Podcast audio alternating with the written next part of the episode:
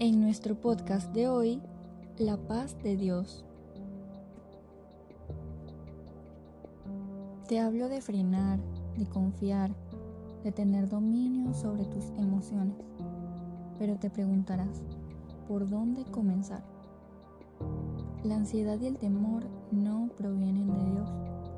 Y si estos están tomando el control de tu vida de alguna manera, quiere decir que aún hay algún área que no ha sido rendida ante Dios. Muchas veces la fuente de nuestra ansiedad no está tan obvia ante nuestros propios ojos y necesitamos examinarnos. En la Biblia podemos aprender cómo Dios examina, prueba y conoce el corazón de cada persona. Lo que no es tan obvio y fácil de discernir, Dios ya lo sabe. En Primera de Crónicas capítulo 28 verso 9 dice, Y tú, Salomón, hijo mío, reconoce al Dios de tu Padre, y sírvele con corazón perfecto y con ánimo voluntario, porque Jehová escudriña los corazones de todos, y entiende todo intento de los pensamientos. Si tú le buscares, lo hallarás, mas si lo dejares, él te desechará para siempre. No hay nada que no le podamos pedir a Dios. No hay restricciones al momento de clamar y orar. Dios quiere ser tu todo. Él quiere ser tu Dios, tu Padre, tu amigo, tu consejero, tu confidente y tu sanador.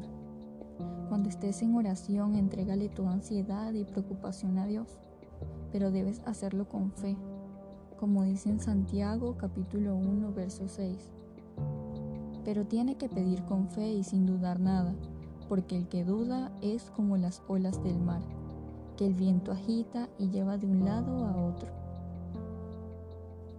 Mientras más grande sea tu batalla, más grande es la inmensidad de tu necesidad de correr a Dios. Sumérgete en su palabra y eso te ayudará a estar firme ante la tempestad, porque sabes quién está delante de ti.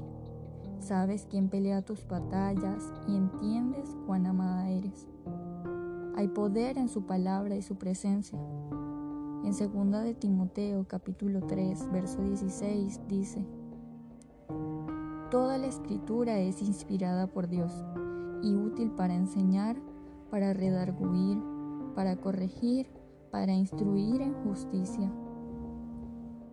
Hoy te digo que Dios está contigo aún en medio del caos, del miedo y la ansiedad. Siempre recuerda que Dios sigue siendo Dios y que donde Él está, tú puedes encontrar la paz. A veces estamos tan abrumados por las circunstancias que cometemos el gran error de olvidar correr a los brazos de Dios.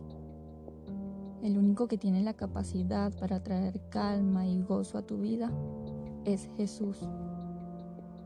En Salmos capítulo 94, verso 19 dice, Cuando me vi abrumado por la angustia, tú me brindaste consuelo y alegría.